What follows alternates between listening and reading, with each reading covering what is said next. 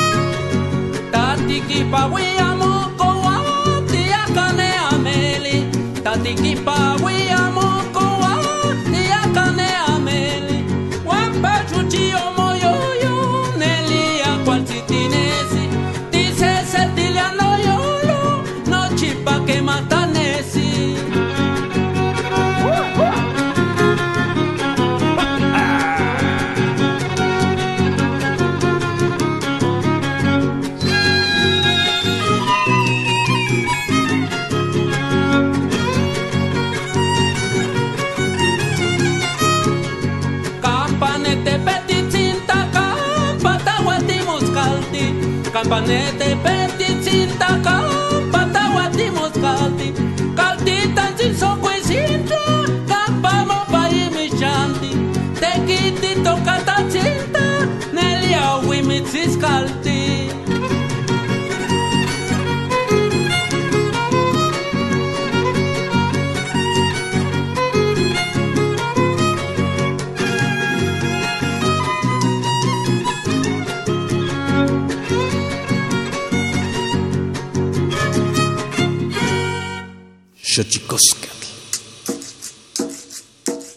El collar de flores comienza a hilarse. Es momento de ir a lo profundo. Radio UNAM presenta Xochicóscatl, collar de flores, con Mardonio Carballo. Hacemos revista del México profundo.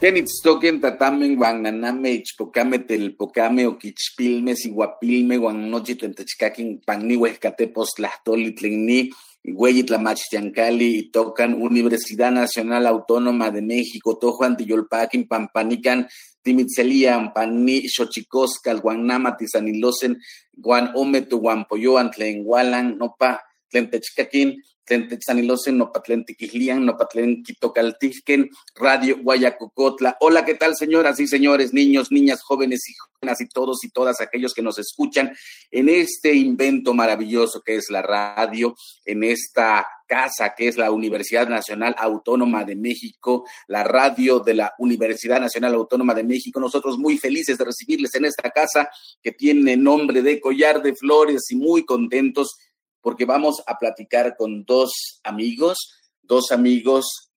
Vamos a hablar de radio desde la radio, vamos a hablar de radio Guayacocotla, la voz campesina con Sandra Luz Cruz Fuentes, coordinadora general de Radio Guayacocotla, y Alfredo Cepeda eh, González, coordinador proyecto Sierra Norte de Veracruz. Nosotros muy felices de recibirle, pero antes de que otra cosa suceda, mandamos un abrazo a todas y todos aquellos que han perdido algún ser querido, momentos de crisis sanitaria mundial. Eh, esperemos que llegue el sosiego pronto a, sus familias y a sus corazones. Mandemos también un abrazo de fortaleza a todas y todos aquellos que tienen algún eh, ser eh, querido enfermo. Que todo salga bien, que salgamos bien librados de esta. Un abrazo con todo respeto y con todo cariño. Vamos pues ahora con nuestra sección dedicada a los derechos humanos, una sección que nos dice lo bien que lo hacemos en veces, pero sobre todo lo mal que lo hemos hecho. Vamos pues a, nuestras efemérides en derechos humanos. Tonalámatl. Tonalámatl o la ignota efeméride.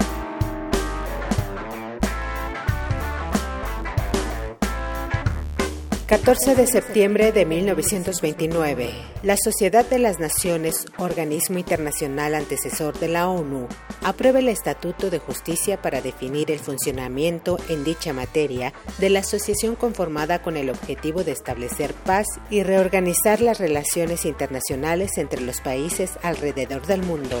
15 de septiembre de 1829, aunque promulgado por Miguel Hidalgo en Guadalajara el 6 de diciembre de 1810, en México, el entonces presidente Vicente Guerrero expide un decreto para abolir cualquier forma de esclavitud en territorio nacional.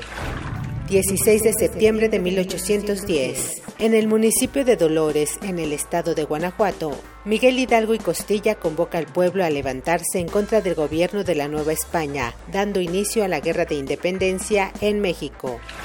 17 de septiembre de 1793. En Francia, durante el movimiento revolucionario, el Comité de Salvación Pública encabezado por Maximilien Robespierre da inicio al periodo sanguinario conocido como el terror con el objetivo de reprimir toda actividad que dicha institución considerara como contrarrevolucionaria. También un 17 de septiembre, pero del año 2004, se emite en México la Recomendación General número 8 de la Comisión Nacional de los Derechos Humanos para llamar a la no discriminación hacia las personas menores de edad portadoras de VIH o que padecen SIDA. Esto tras reportarse casos en los cuales algunos menores fueron expulsados de instituciones educativas por dicha condición, violando así sus derechos.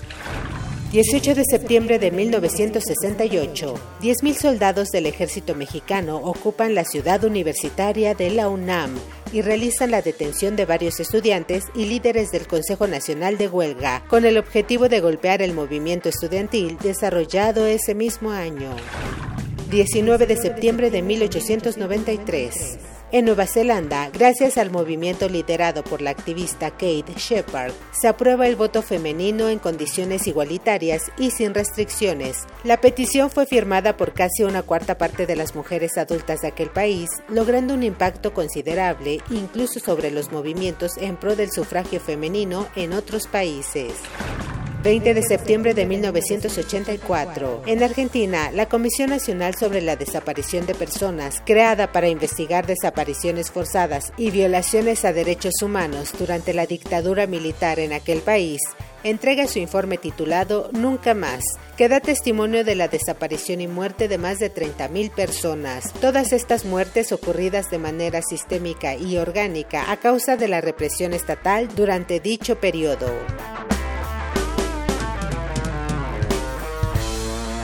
Shachikoskatl.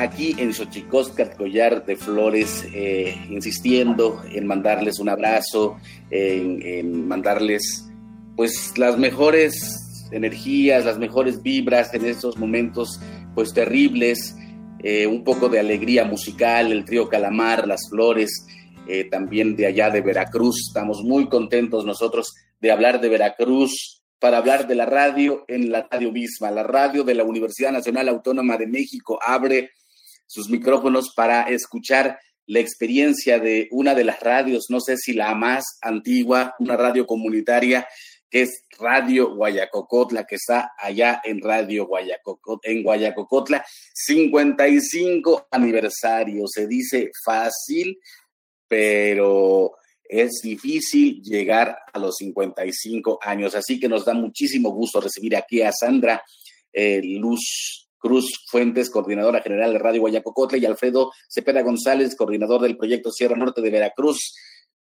Kenitzoken, Noguampoyoan, Niyolpaki, Pampa, Huelin, Timosanilosen, Panihue, Gatepoztlactoli. Soy muy contento, compañeras, compañeros, de que podamos hablar, además, en Veracruz, de Veracruz, desde Veracruz, desde este rinconcito del mundo, que es enorme, que se llama Guayacocotla. Cuéntenos, compañeros, 55 aniversario, vicisitudes de llevar la radio a las poblaciones indígenas. ¿Quién comienza? Sandra. Empezamos contigo. Hola Mardonio, saludos para ti, para todo el auditorio de Radio UNAM. La verdad es que nos da mucho gusto poder compartir pues parte de la historia de Radio Guaya en el marco del aniversario todavía, este 55 del que tú ya hablas. Han sido 55 años, pues que es una historia larguísima de no solo de tiempo, Mardonio, sino también de personas que han estado en este proyecto de un, proyecto que inicia como escuela radiofónica en 1965, que se mantiene así durante 10 años, y luego ya busca pues ser una radio comunitaria, una radio popular. Y bueno, pues mira, ahora en los 55 años, ya con 15 años eh, transmitiendo en frecuencia modulada. Así que eh, mucho tiempo, eh, Alfredo siempre dice mar de historias ah, y podemos ir contando algunas de, de ellas de lo que ha significado este tiempo en esta región y de la Radio Guaya. Sin duda, 55 años son muchísimos años y sin duda la labor de la radio eh, sigue siendo eh, espectacular. Eh, pensamos, siempre se ha pensado que un invento tecnológico va a, a sustituir a otro, pero no así, no es el caso de las radios comunitarias, ¿no, Alfredo?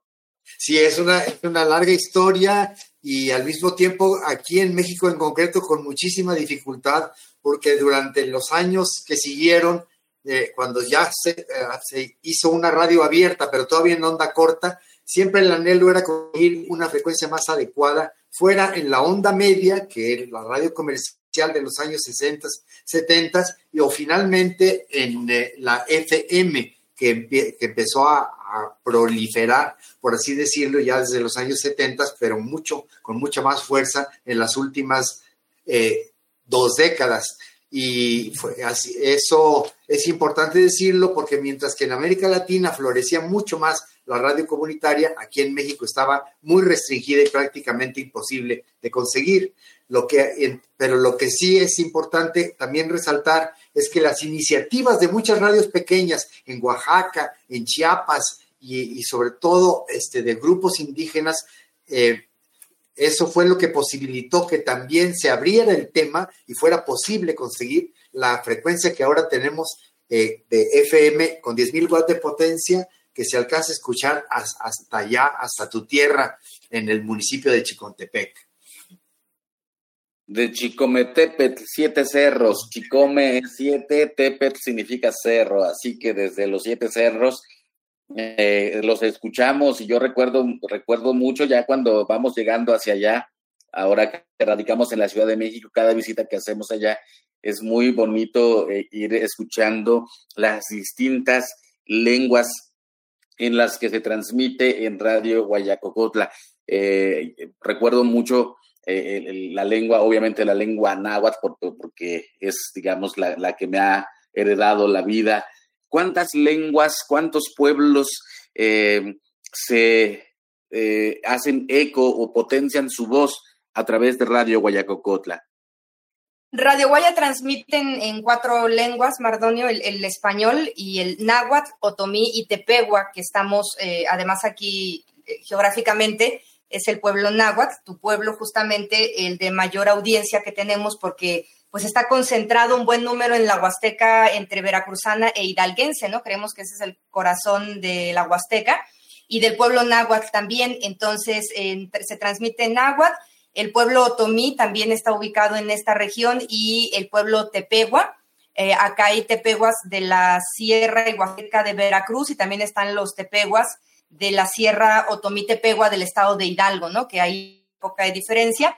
Pero también nos alcanzan a escuchar las y los Tenec, eh, huastecos, y totonacos, ¿no? Esas lenguas no las tenemos en la radio propiamente, sino las primeras tres que yo te mencioné, y son en las que se hace la transmisión diaria de Radio Guayacocotla. El noticiero, por ejemplo, es bilingüe, cada día es una lengua distinta.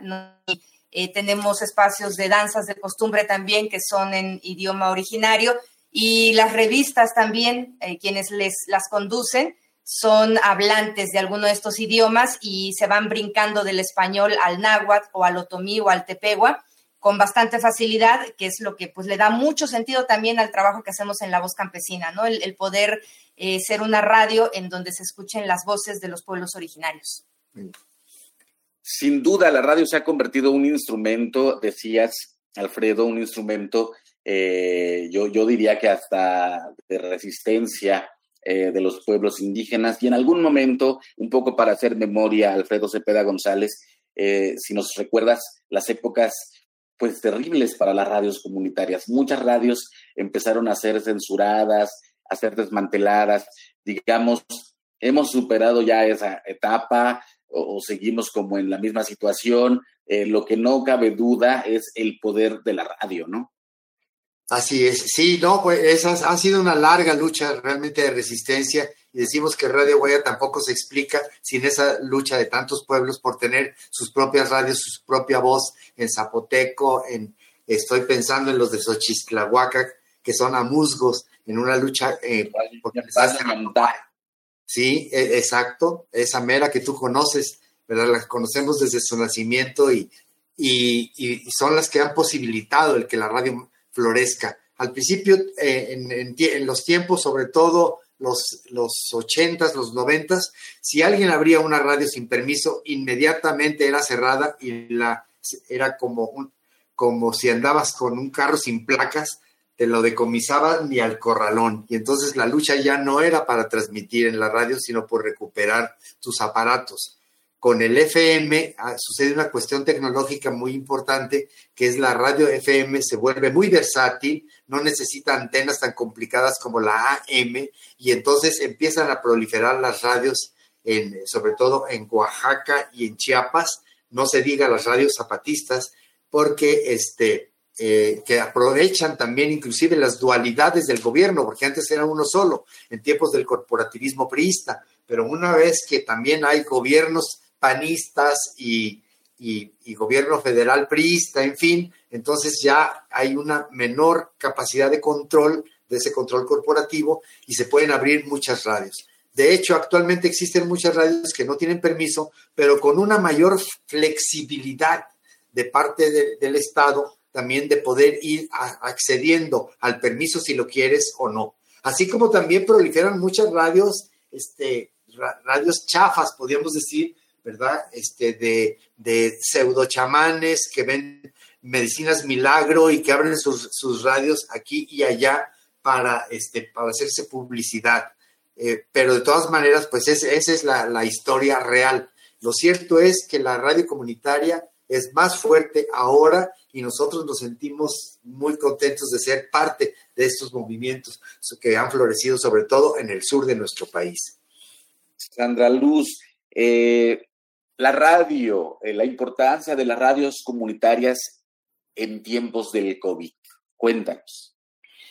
Híjole, yo creo que bastante, porque cuando comienza eh, la pandemia, eh, y bueno, pues viene sobre todo la cancelación de un montón de cosas y de eventos y de fiestas patronales, una cosa que también era clara, clara que iba a suceder, era el regreso masivo de gente de las ciudades a, sus pueblos y comunidades, ¿no? Y por lo tanto, pues también uno de los mayores riesgos para los pueblos originarios, dadas las condiciones de salud en que se encuentran, ¿no? Eh, del desmantelamiento de salud que hay en esta región. Y tocaba desde la radio poder avisar eh, oportunamente que se mantuvieran los cuidados, que se tuvieran todas las restricciones necesarias para cuidarse de esta pandemia que estábamos tratando de entender, ¿no? De darle forma o de ubicar de qué se trataba. Y así, así sucedió. La, llegada de gente fue masiva. Eh, llegaron por camiones quienes trabajaban eh, o tenían un trabajo en Ciudad de México, en Monterrey, en Guadalajara o en estas grandes ciudades en donde pues, la gente de esta región se mueve, al mismo Estado de México también y pues ya sin trabajo y ya, ya no había manera de sostenerlo en la ciudad. Había que volver y decirle a la gente que se evitara hacer una de las cosas principales que se hacen pues cuando se llega, que es la visita, ¿no? Tú lo, tú lo sabes bien, Mardonio, en las comunidades, eh, si algo hace la gente eh, en este ser comunidad, pues es visitarse y acompañarse. Y ahora el llamado era, si llegan, se tienen que encerrar y guardarse durante una cuarentena de 14 días y no saludarse de mano ni abrazarse y no moverse demasiado a otras comunidades. Y conste que que la gente pues dice, pues si lo que toca es no salir, no salgo, ¿no? La verdad es que en las comunidades pues la gente hace eso, estar en su comunidad, ir al trabajo del campo, ir a la milpa y estar ahí. No hay demasiado movimiento, eventualmente a las cabeceras municipales. Y también sabemos que en las comunidades pues si algo se guarda es la sana distancia, ¿no? Entonces, eh, fue la radio quien comenzó a decir lo que estaba sucediendo y no solamente en español, sino en el resto de los idiomas, en, los demás idiomas originarios, para poder ir desmenuzando entre todos y todas eh, esta pandemia y las implicaciones sanitarias que tenía. Entonces, me parece que fue una función bien importante de información de bajarle un poco a la paranoia, porque eso también sucedió al inicio, y nos tocaba bajarle a la, paranoia, poder tranquilizarnos en la medida de las posibilidades, pero eh, sin perder la objetividad y de poder decirle a la gente que sí tocaba cuidarse, que toca seguirse cuidando, eh, porque pues los contagios en, eh, acá en, los pueblos que conocemos pues no están siendo tan, tan tremendos. Oficialmente, los, los datos son bastante alentadores a estas fechas, y creemos también que ha sido porque las propias comunidades pues tomaron sus precauciones, ¿no? Cerraron, cerraron los caminos, no dejaron entrar a gente extraña, eh, hubo cercos sanitarios, estuvieron muy pendientes eh, desde el principio para restringir la entrada o el acceso a la comunidad y eso también creemos que ayudó muchísimo y se fortaleció a través de la radio porque empezamos a informar que lo hacían en un lugar y eso siguiendo en otros, ¿no? Entonces, pues el poder tener información en la propia lengua eh, es fundamental en, tiempos de crisis sanitaria como esta. Alfredo, quisiera preguntarte un poco, ahora que decías eh, de, la de las diferentes radios que están abriendo con o sin permiso, con una cierta eh, laxitud, digamos, en esos tiempos que contrasta con los primeros tiempos de acoso a las radios comunitarias. ¿Qué diferencia una de otra, porque creo que es importante eh, que, la gente que nos está escuchando aquí en Xochicosca, el Collar de Flores 96.1 FM de Radio UNAM, sepa la diferencia, sepa para qué sirve una radio comunitaria, qué, qué necesita, qué necesita cumplir eh, en, sus parámetros objetivos para ser una radio comunitaria. Bueno, sí, nosotros siempre hemos entendido que el nombre de radio comunitaria es un nombre relativamente nuevo, ¿verdad? Que empezó yo pienso que como en los años 80 tal vez. Antes se hablaba más de la radio popular o sí, radio popular o, o, radio educativa, radio educativa popular. Pero entonces lo, de comunitario sí vino a aportar como un concepto importante, que es una radio que mira al mundo eh, con, la, con la manera de mirarla de las comunidades, o sea, en colectivo. Para nosotros, el sujeto de, Radio, de Radio Guaya son los colectivos comunitarios. Aunque esta es una radio regional, ¿verdad? Y es, no podemos llamarla que es una radio comunitaria en el sentido que se dirija a una sola comunidad o que alguien haga una radio chiquita para hablarle a su comunidad en, en cinco o seis kilómetros a la redonda, pero sí tiene un sentido de lo, de lo colectivo. La segunda cosa es que estas radios fueron este, sobre todo al principio, sobre todo para los campesinos.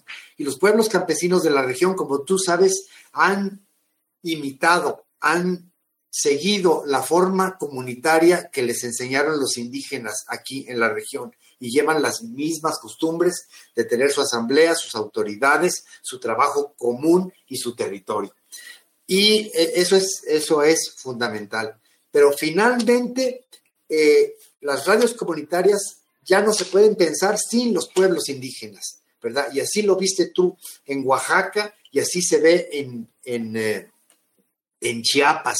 Inclusive las radios urbanas son, que hay, las radios que se pueden llamar radios comunitarias urbanas, están en una solidaridad continua con los pueblos indígenas. Creo que eso es algo es parte de lo que ha sucedido desde, los, desde la conmemoración de, de, los 500 años de la invasión europea en, el, en 1992 y de la rebelión zapatista, este, la irrupción de los pueblos indígenas como sujetos. Y la radio es su instrumento.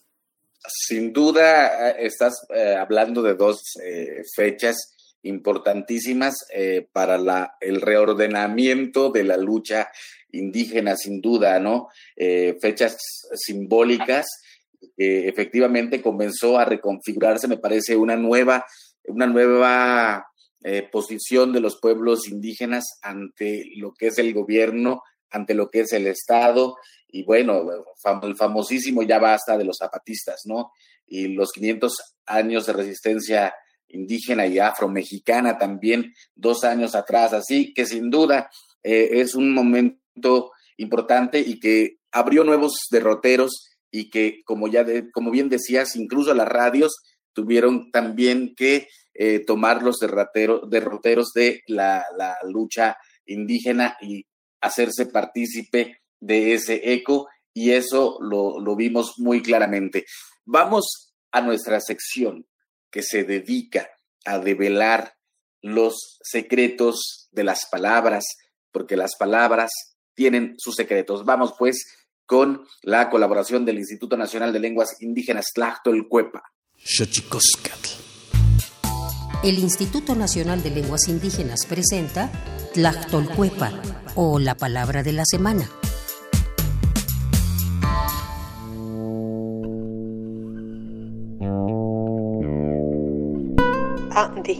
Es una expresión de origen tunsabi mixteco que se utiliza para nombrar un olor feo o apestoso, pero se utiliza cotidianamente cuando se come una fruta o verdura echada a perder y ésta se pone ácida o agria, es decir, se aceda. Es un sustantivo que proviene de la variante lingüística mixteca que se practica en la región de Pinotepa Nacional, en el estado de Oaxaca, y ambas, tanto variante como lengua, pertenecen a la familia lingüística otomangue. De acuerdo con el Catálogo de Lenguas Indígenas Nacionales, editado en 2008, la lengua mixteca se habla en los estados de Oaxaca, Puebla y Guerrero. Tiene 81 variantes lingüísticas y cuenta con 517.665 hablantes mayores de 3 años.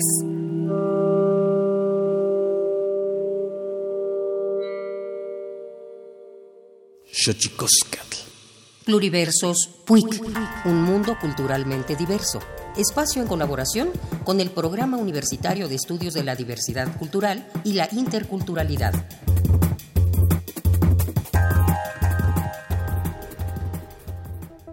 Como la mayoría de los estados latinoamericanos, México es un estado multicultural en donde conviven al menos 62 pueblos indígenas que en su conjunto representan el 10% de la población nacional. Estos pueblos poseen derechos reconocidos en la ley que hoy en día aún no se hacen efectivos en su totalidad. Por tal motivo, cada vez son más los pueblos en México que buscan el pleno reconocimiento de sus derechos. Pero, ¿cómo se entienden los derechos de los pueblos indígenas en México? Habla el abogado mixteco Francisco López Bárcena. Los derechos de los pueblos indígenas en México y en general en América Latina son derechos muy particulares de pueblos. Cuando uno habla de derechos de pueblos, está hablando de derechos colectivos, que son el derecho a la libre determinación como autonomía, el derecho al territorio, el derecho a tener su propio gobierno, a, tener, a impartir justicia por sus propias normas y por sus propias autoridades. Cada cultura tiene en sí mismo una idea de un orden, por llamarlo de alguna manera, y en función de eso van creando las normas por las cuales se estructura ese orden. En el Estado mexicano y en general en los estados latinoamericanos eh, se rigen por leyes que crea el Estado, pero donde hay derechos colectivos, estas colectividades van creando sus propias normas de acuerdo a los propios valores y principios filosóficos de que son portadores. A, a ese tipo de normas, a ese tipo de principios, pues se le ha denominado desde hace mucho tiempo, desde la colonia prácticamente, usos y costumbres, así se le sigue usando. Eh, otros le denominamos sistemas normativos o derecho indígena. Con la firma del convenio 169 de la Organización Internacional del Trabajo, el gobierno mexicano se comprometió a reformar su orden jurídico y su relación con los pueblos indígenas. Sin embargo, las leyes no siempre han sido reformadas tomando en cuenta a los pueblos indígenas mexicanos y a la diversidad que representan. Desafortunadamente, por la manera en que se crearon los estados, que solamente reconocen derechos individuales, que fueron, que las instituciones fueron creadas para operar derechos individuales, pues estos derechos no han sido reconocidos eh, plenamente, quiero decir, y las instituciones tampoco están diseñadas para operarlos. Creo que en la medida en que reconozcamos que hay una gran diversidad y que estas diversidades no se oponen o no se opondrían si se le diera el, el mismo valor a cada cultura, lo que había que revisar no, son solamente los usos y costumbres, sino fundamentalmente el tipo de leyes. Aunque hoy en día el derecho de los pueblos indígenas existe más en el papel que en la realidad, las grandes batallas de luchadores sociales y colectivos han logrado dar algunos pasos importantísimos en el aún largo camino de la justicia en México.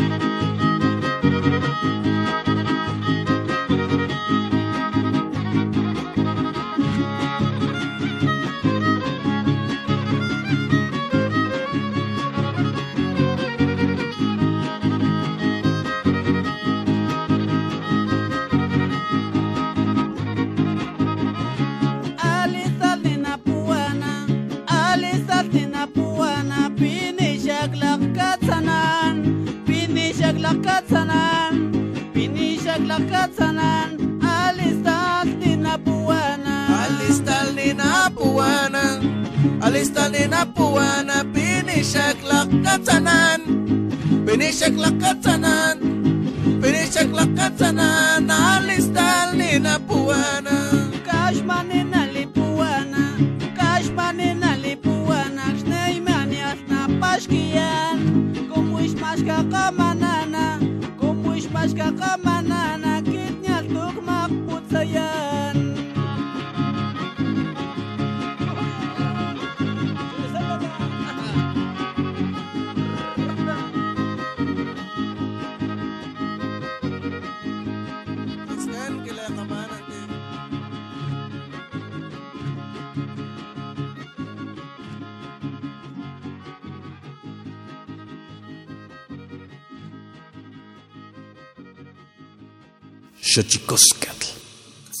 Hablar de las radios comunitarias eh, en México eh, no, no sería lo mismo sin Radio Guayacocotla, sin darle el, lugar respectivo, 55 años.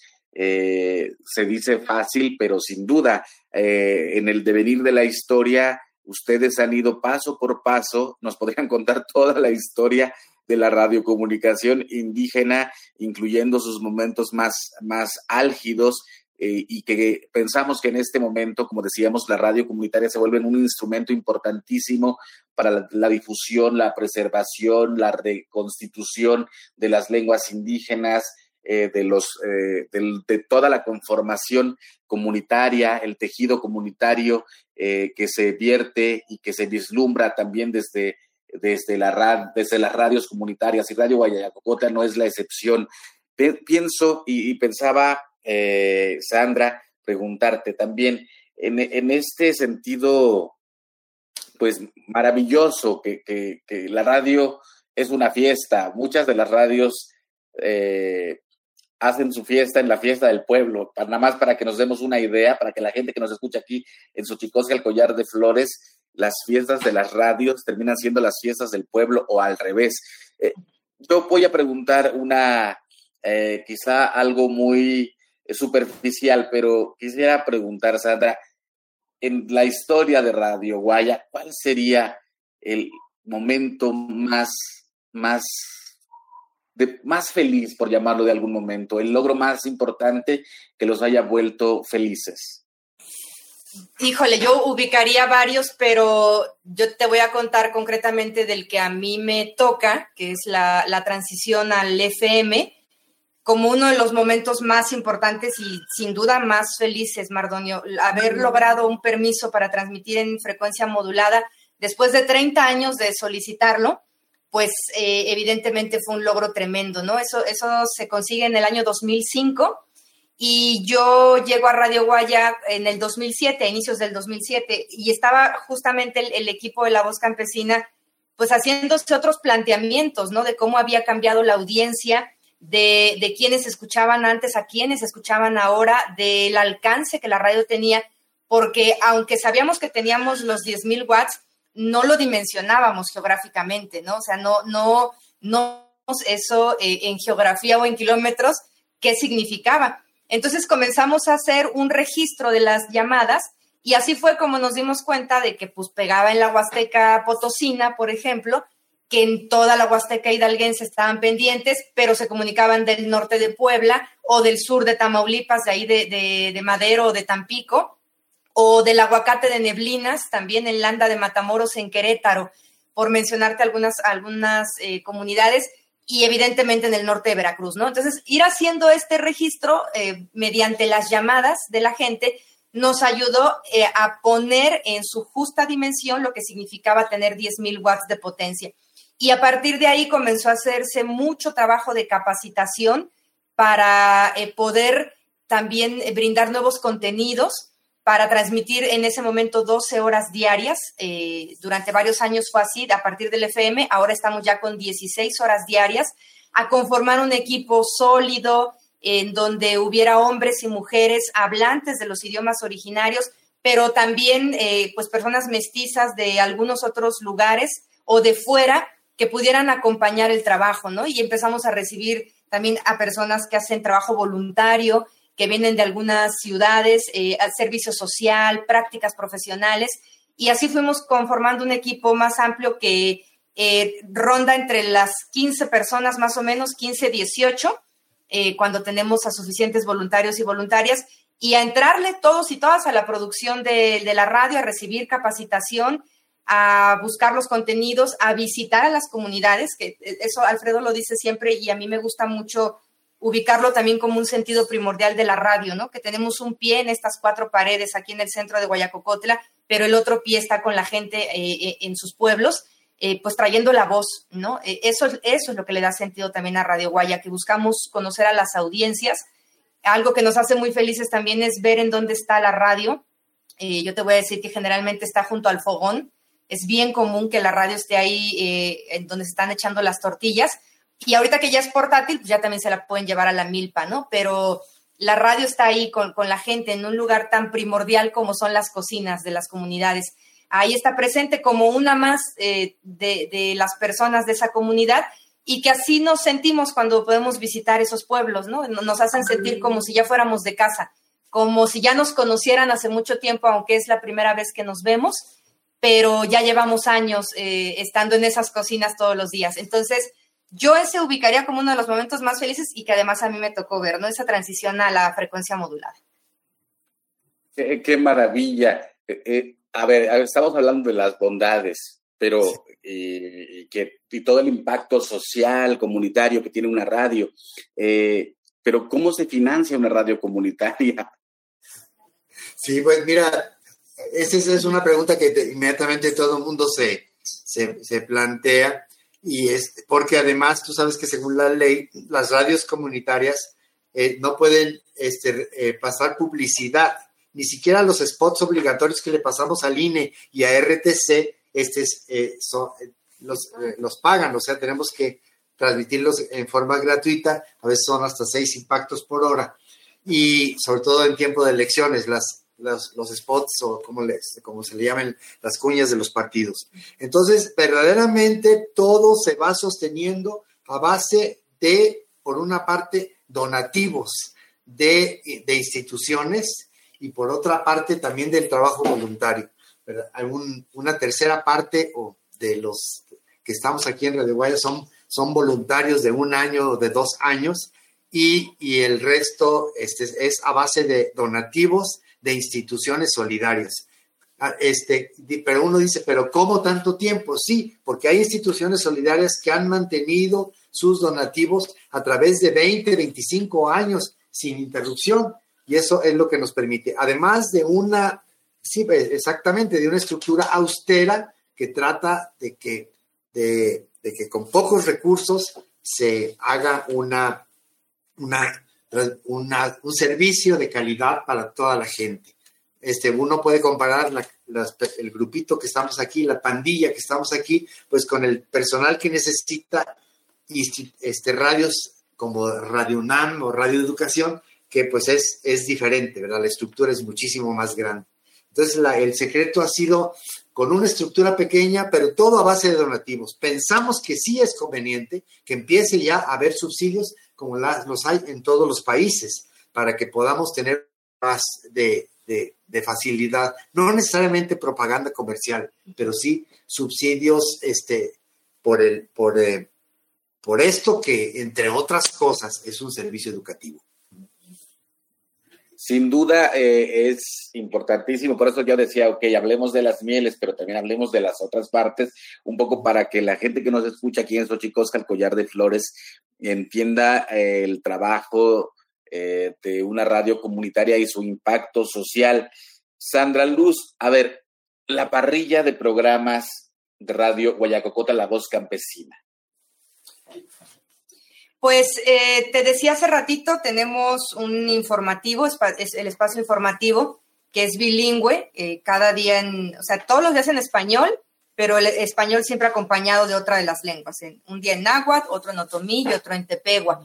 Eh, las revistas es un formato al que le entramos, que será como desde 2000, 2015 más o menos, cuando recibimos capacitación con, con el José Ignacio López Vigil, que es el gurú de, la radio popular en América Latina, y él nos animó mucho a, implementar el, formato de la revista, ¿no? de la revista popular, de, de la revista pues dirigida para la gente con el lenguaje popular, que además pues es la base también de, la radio popular.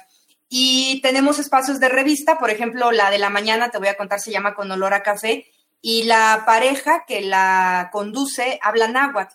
Entonces, eh, está eh, por las mañanas y tiene un contenido, tiene música también, tiene secciones, pero la gran maravilla es cómo van eso, brincando de un idioma al otro. Eh, y, platicando con la gente, ¿no? Y evidentemente el pueblo náhuatl, pues le resuena muchísimo poder tener un espacio o escuchar un espacio de revista en donde sea en, su propio idioma. Hay un espacio juvenil también, se llama Frecuencia Libre, de lunes a viernes a las 3 de la tarde. Eh, la conductora eh, habla otomí y eh, pues es el, aquí decimos que es el programa más complicado, más difícil de Radio Guaya por el tema de las juventudes y lo distintas que son las juventudes, pues más, digamos, de, ciudades a las juventudes en, pueblos y comunidades, ¿no? En donde la juventud pasa bastante rápido entre la secundaria y preparatoria a tener ya una vida de matrimonio y a un trabajo en, el campo eh, para mantener a una familia. Entonces, ese, ese es un gran reto, ese programa es un gran reto, porque siempre toca estar buscando a esas juventudes y lo que piensan y sus gustos y lo que escuchan, y que podríamos pensar que, que un joven en una comunidad pues únicamente tendrá presente al trío y a la banda, banda de viento, trío huasteco, pero cuando les conocemos resulta que también les gusta rapear, ¿no? Y entonces, cuando conocemos eso, pues sabemos que entonces el rap también tiene que sonar por la radio, eh, o el mismo reggaetón con todos los cuidados, porque esta radio también tiene como, pues como una política que no transmite música misógina, y hay géneros con los que eso es bastante difícil, ¿no? Como el reggaetón, por ejemplo. Sin embargo, pues toca buscar, hacer una búsqueda más cuidadosa de qué es lo que se puede transmitir con tal de, poder acompañar a las juventudes también con estos géneros. Hay un programa nocturno, eh, se llama Nos agarró la noche, ese también es complicado porque compite con la televisión ya, ya para cuando la gente está en su casa en el descanso. El espacio de danzas de costumbres de los más importantes igual, ¿no? Tenemos eh, aquí en la radio una base de datos bastante amplia con sones de costumbre y de ritual que se han grabado ahí en, cuando hemos tenido presencia en las comunidades para rituales eh, como la bendición de la semilla o, o, por la cosecha o por la Santa Rosa o por estas ritualidades y se graban eh, eh, todos estos sones y tienen su propio espacio, entonces son bien apreciados también por la gente. Igual esos, la conducción ahí siempre es en lengua, siempre es en lengua, porque pues son evidentemente los compañeros y compañeras de estas comunidades quienes entienden el sentido de, cada son de ritual. Entonces, eso como parte un poco de, cómo se conforma la parrilla de programación. Te decía yo, estamos de 6 de la mañana a 10 de la noche todos los días. Solo el domingo la programación es automática, que es el día de descanso, pero el resto de los días estamos acá con, con locución y con eh, todos estos idiomas al aire. Seguimos aquí en Xochicosca, el collar de flores, nuestro, nuestro programa 106, nada que ver con los 55 años que llevan ustedes. Programa 106, 14 eh, de septiembre, platicamos con Sandra Luz Cruz Fuentes, coordinadora general de Radio Guayacocota, La Voz Campesina, y con Alfredo Cepeda González, coordinador del proyecto Sierra Norte de Veracruz de Radio Guaya. Nosotros muy, eh, muy felices de hablar de la radio en la radio. Eh, creo que es importantísimo eh, saber ¿no? que los pueblos indígenas, los pueblos campesinos tienen derecho también a tener sus propios medios de comunicación y que estos hablen en su lengua, que hablen de su, de, su forma de mirar la vida y el mundo en estos tiempos, sobre todo se hace importantísimo. Eh, ¿Dónde los podemos localizar para la gente que los está escuchando aquí en la Ciudad de México en el 96.1 de Radio UNAM? Eh, la página para escuchar la radio es radioguaya.iberopuebla.mx. Ahí eh, se puede escuchar, está además la parrilla de programación y hay más notas locales e información de la voz campesina. También hay aplicación de Radio Guaya, es gratuita y se puede tener en el teléfono celular, así la buscan como Radio Guaya. Y además, eh, bueno, en, en, redes sociales, en Facebook aparecemos como La Voz Campesina 105.5 FM Siempre les agradeceremos el like. La repito, La Voz Campesina 105.5 FM. Ahí nos pueden encontrar eh, para conocer más de lo que estamos haciendo, Mardonio. Pues sin duda, importantísimo el espacio, eh, el espacio que abre Radio Guaya, la punta de lanza eh, que abre y que poco a poco va logrando que este derecho constitucional de acceder a los medios de comunicación de los pueblos indígenas y campesinos vaya convirtiéndose en una realidad. Sin duda, el camino que han trazado es un ejemplo para todos los que hacemos eh, medios de comunicación con respecto del tema de los pueblos indígenas o los pueblos eh, campesinos de nuestro país, de la pluralidad, de la diversidad de nuestro país. Sin duda, punta de lanza, Radio Guayacocotla. ¿Qué viene el futuro? En estos futuros, en estos futuros inciertos? ¿Qué viene para Radio Guaya? Bueno, este, pues, nosotros ahorita sí estamos este, ocupados pues en, lo que en, en, esta, Dios mío, en esta atmósfera que, que, no perdona a nadie, que es la de la pandemia. nosotros ahora estamos escuchando mucho, por una parte con alegría, con gusto, de cómo todas este, las comunidades se, se puede decir, se encerraron, pero al mismo tiempo aprovecharon esta, este buen tiempo que hizo el año para meterse a producir. Yo estoy admirado como toda la sierra está cubierta de milpa, por donde quiera, porque además como los niños no pudieron ir a la escuela, entonces la milpa se convirtió en escuela y están, están sembrando, este, ya se ve, ya, ya, ya hay elotes por todos lados, está la fiesta del elote, el, el Otlamalistli, creo que le dicen, ¿verdad? En náhuatl, ¿verdad? Y la... El, el, el Otlamanilistli. Tlamanilistli, sí, y luego también también el Otlamanilistli Mardonio es tu lengua, y también el Ngomansha le dicen, le dicen los otomíes. Eh, entonces, por otra parte, el, el, el, una, algo preocupante, muy, muy extraño, es que la escuela desapareció porque la escuela ahora se hizo a base de la tecnología justamente y en las comunidades el Internet. Tú sabes que eh, es algo que no existe si no es a base de tarjetitas de Wi-Fi. En fin, entonces eh, eso sí ha sido un impacto muy fuerte que ha puesto a pensar a las comunidades cómo movilizar sus recursos educativos autóctonos en ausencia de maestros en las aulas. Pero es, es una sacudida muy fuerte. Bueno, y aquí, este, para eso está Radio Guaya, también para que la gente pueda denunciar lo que realmente está viviendo y no solamente lo que se dice oficialmente, bueno, pues con los pocos, con las pobres este, alcances que tiene López Gatel. Entonces, eh, estamos en eso, que la voz de la gente se oiga y que diga lo que está pasando desde las comunidades.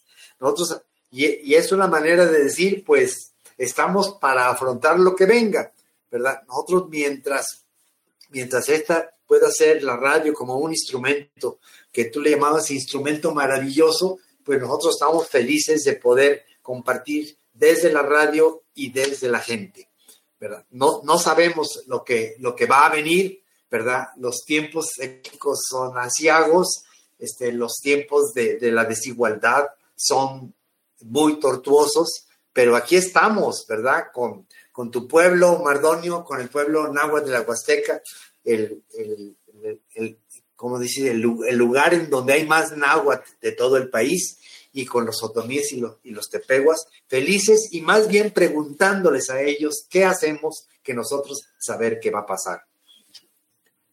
Acabas de decir una, una cosa maravillosa eh, con respecto de la milpa. La milpa se volvió escuela, ¿no? La milpa es, es en realidad una escuela de vida donde eh, la convivencia del frijol, la calabaza, el chile, el jitomate y el maíz en conjunto, eh, dejar, eh, dejar que otras vidas como los quelites eh, puedan vivir también ahí al amparo de las sustancias minerales que mueven estos alimentos y que puedan dotarnos de vida, es ya en sí una escuela.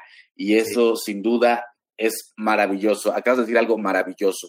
La, la, la milpa es la metáfora de la colectividad, así como ustedes hacen con sus lenguas, sin duda, importantísimo eh, el concierto de voces a las que amplifica Radio Guaya, la voz campesina. No me queda más que agradecerles, el tiempo se va volando. Sandra Luz Cruz Fuentes, coordinadora general de Radio Guayacocotla, Alfredo Cepeda González, coordinador del proyecto Sierra Norte eh, de Veracruz de Radio Guaya. Muy felices, Niyolpaki, Pampa, Tihuelisquenti, Sanilose. Muy feliz de que hayamos podido entablar esta conversación.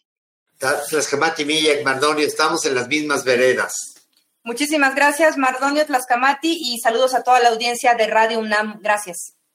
Seguimos caminando, pues muchísimas gracias, Radio Guaya. No se lo pierda, busque su aplicación para que lo pueda, como yo, escucharlo desde su celular. Así que, eh, las, que las distancias con estas tecnologías se hagan cortas. Y hasta aquí esta entrega de Xochicosca al Collar de Flores. La música que tuvimos hoy fue el trío Calamar, los gallitos de Cachuchumán y vamos pues a despedirnos como se merece en esta mesa eh, llena de nostalgia, de recuerdos, de vitalidad.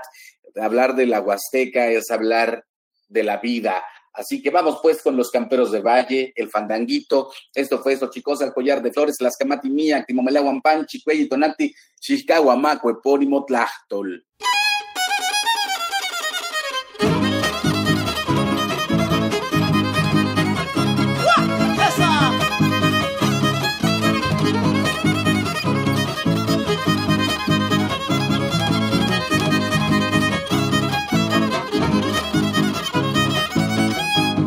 Arroyo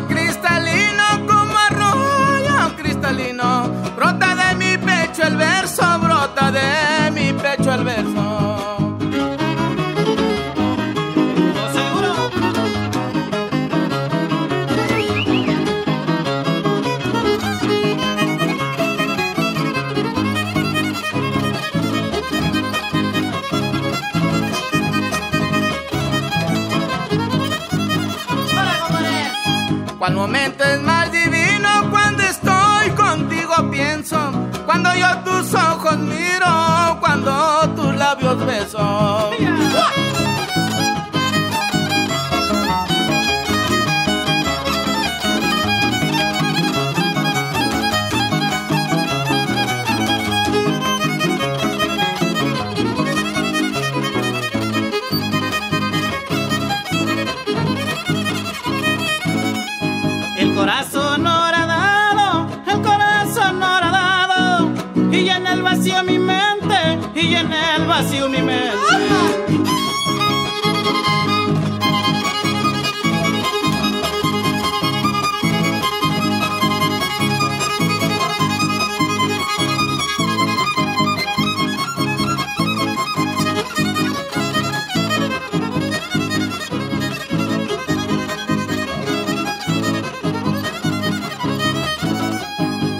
Horizonte se ha nublado como presagiando muerte aceptar resignado el vivir pero no verte.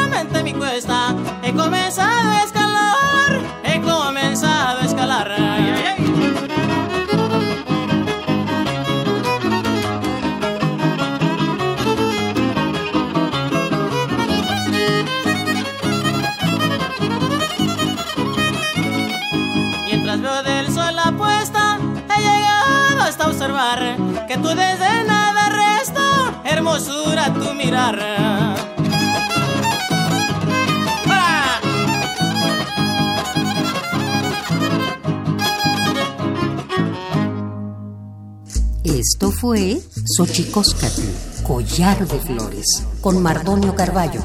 Hacemos revista del México Profundo. Una producción de Radio UNAM. Experiencia sonora.